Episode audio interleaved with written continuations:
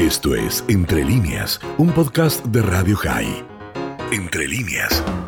Hoy, 30 de mayo, se cumplen 50 años de la masacre del aeropuerto de Lot.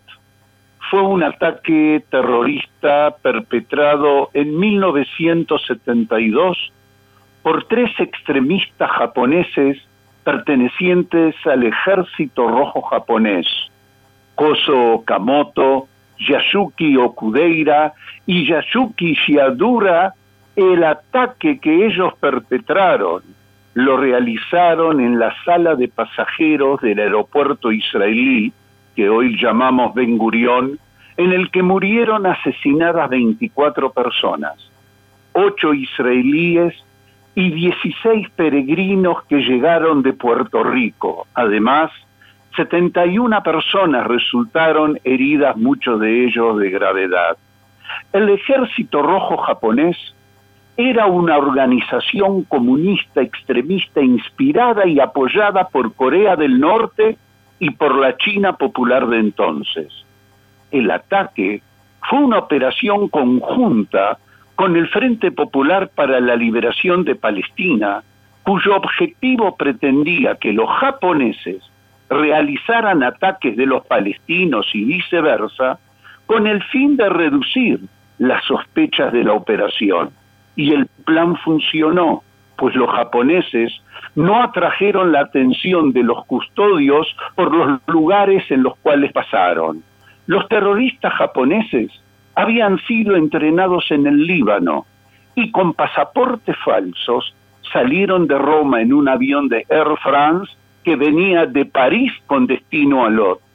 Al arribar, esperaron en la sala de equipajes por sus maletas y al recuperarlas sacaron armas automáticas, pistolas y granadas y comenzaron a disparar indiscriminadamente a pasajeros, maleteros y funcionarios de aduana. Y Ayuda fue asesinado por personal de seguridad en el salón.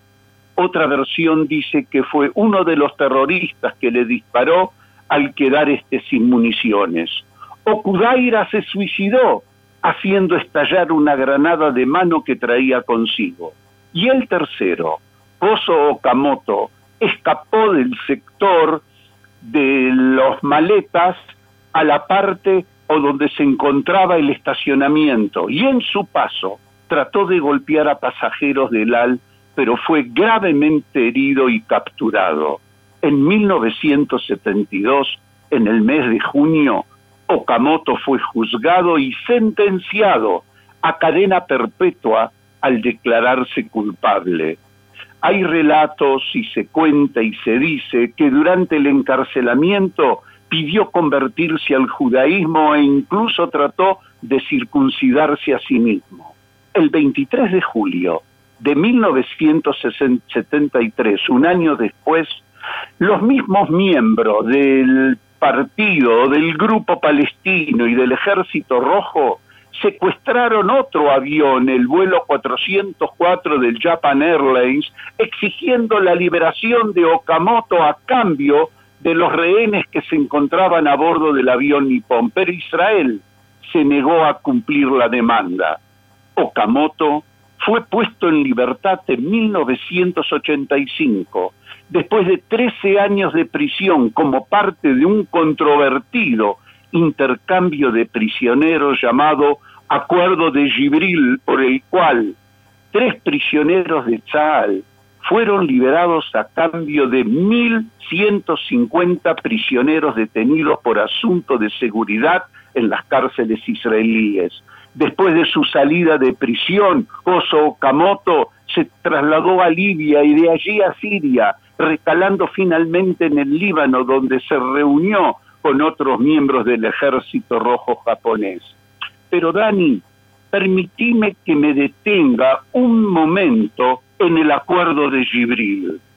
Este intercambio de prisioneros tuvo lugar el 21 de mayo de 1985 entre el gobierno israelí, encabezado en aquel entonces por Simón Pérez, y el Comando General del Frente Popular para la Liberación de Palestina, como parte del acuerdo, se liberó a 1.150 prisioneros que se mantenían en las cárceles israelíes a cambio de tres prisioneros, Joseph Groff, Nissim Salem y Etzi Shai, tres miembros de Tzal que fueron capturados en la primera guerra del Líbano.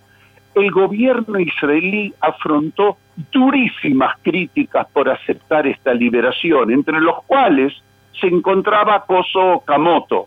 Muchos eran criminales que estaban sentenciados a cadena perpetua por ser responsables del asesinato de muchos ciudadanos israelíes en diferentes atentados.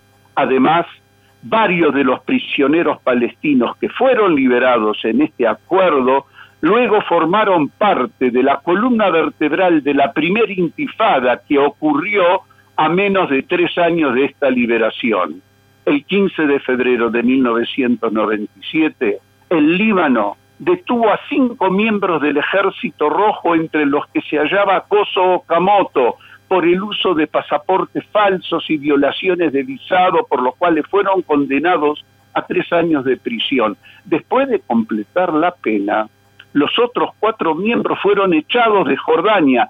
Sin embargo, el gobierno libanés le concedió a Okamoto asilo político por definirlo como héroe que había participado en operaciones de resistencia contra Israel y de haber sido torturado en cárceles israelíes. La dimensión y el impacto internacional de la masacre de Lot fueron enormes.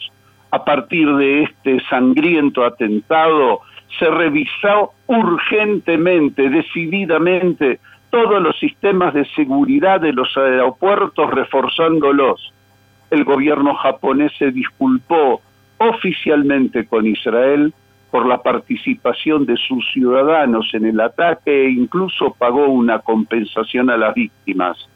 En Puerto Rico, la memoria de los asesinados es evocada todos los años los días 30 de mayo hasta el presente. En 2010, familiares de la víctima de la masacre presentaron una demanda contra el gobierno de Corea del Norte que participó en el entrenamiento de los terroristas. Una corte federal del gobierno de Estados Unidos aceptó las afirmaciones de la Fiscalía y dictaminó que Corea del Norte debía pagar una enorme compensación a las familias de los muertos. Cuando hoy viajamos a Israel y pasamos por la Terminal 1 del aeropuerto de Ben Gurión, podemos observar el monumento en memoria de los viajeros asesinados. Esto fue Entre líneas, un podcast de Radio High. Puedes seguir escuchando y compartiendo nuestro contenido en Spotify, nuestro portal radiohigh.com y nuestras redes sociales. Hasta la próxima.